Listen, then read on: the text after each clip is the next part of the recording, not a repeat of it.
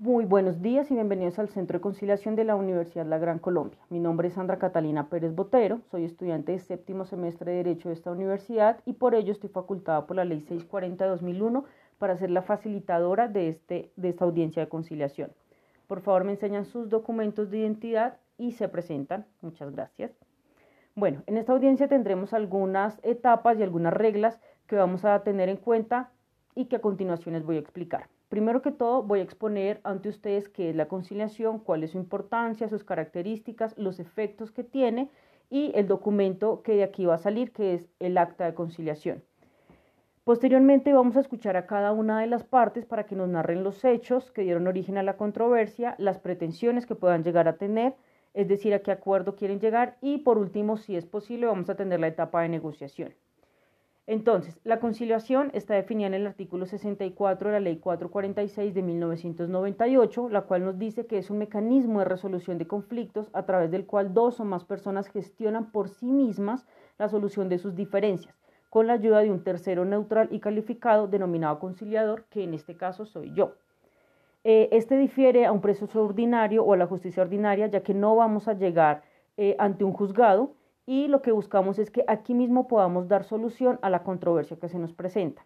Tiene fundamento constitucional, ya que la encontramos en el artículo 116 de la Constitución Política de Colombia, y tiene fundamentos legales. La encontramos en la Ley 640 de 2001, en la Ley 446 de 1998 y en la Ley 23 de 1991. Estas leyes lo que van a hacer es a reglamentar este procedimiento eh, que es la conciliación.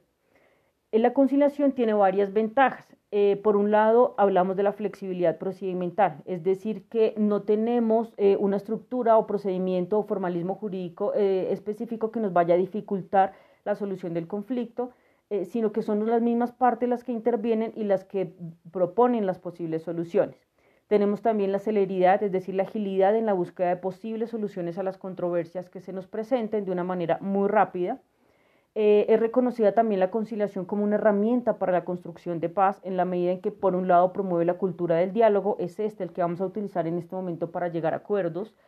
Eh, por otro lado, reconstruye la relación entre las partes, eh, ya que elimina o repara los efectos negativos que nos puede generar el conflicto, sobre todo cuando lo llevamos hasta los estrados judiciales. Y finalmente, pues contribuye a la convivencia pacífica entre las partes como protagonistas de la solución de su, de su propio conflicto. Hablamos también eh, de la eficacia de la conciliación en la medida en que nos ayuda a cumplir a cabalidad con los objetivos esperados, eh, por un lado a nivel general, en la medida en que descongestiona los despachos judiciales, pero también los objetivos que puedan tener ustedes, que es la solución eh, de sus propios conflictos, generando de esta manera una mayor confianza y legitimidad frente a lo que aquí logremos acordar. Nos ayuda también, eh, bueno, otra de las ventajas es la libertad de acceso y la igualdad, es decir, que la conciliación, eh, a esta pueden acudir cualquier persona, cualquier particular, no hay ningún tipo de discriminación, pero además tiene un carácter de gratuidad, lo cual pues facilita aún más el acceso y nos permite hablar de ahorro económico tanto como procesal. La conciliación tiene tres características que son muy importantes. Por un lado, tenemos el principio de confidencialidad, según el cual lo que hablemos aquí no se va a poder utilizar en otro proceso judicial ni se va a poder ventilar fuera de esta audiencia. Segundo, es de carácter compositivo, es decir, que son las mismas partes las que se encargan de tomar decisiones y acciones frente a lo que acá se va a tratar y al acuerdo al que vamos a llegar. Y tercero, es voluntaria. Ustedes vinieron acá de manera voluntaria y asimismo los acuerdos a los que lleguemos van a ser de forma voluntaria. Tiene dos efectos principales eh, que son, por un lado, la conciliación o el acta de conciliación presta mérito ejecutivo.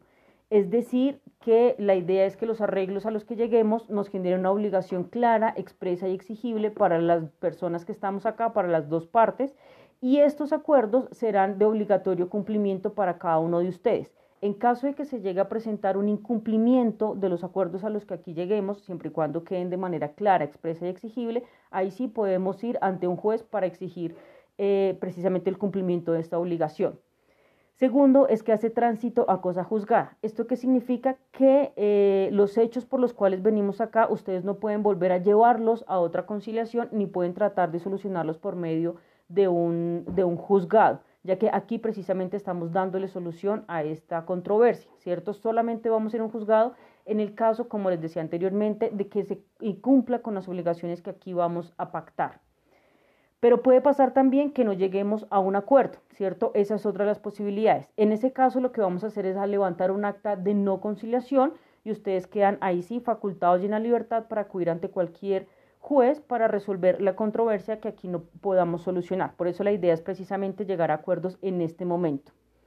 Eh, como regla principal vamos a tener el respeto a todas las partes y el respeto que van a tener ustedes también hacia mí. La idea es que aquí no, no nos vamos a insultar, nos vamos a tratar mal, sino que partimos del diálogo y precisamente del carácter voluntario para poder llegar a acuerdos y así dar solución a la controversia que se nos presenta. Eh, según esto, entonces quisiera saber si he sido clara o si tienen ustedes alguna duda frente a lo que les he expuesto para poder continuar con la segunda etapa que sería escucharlos a ustedes. Muchas gracias.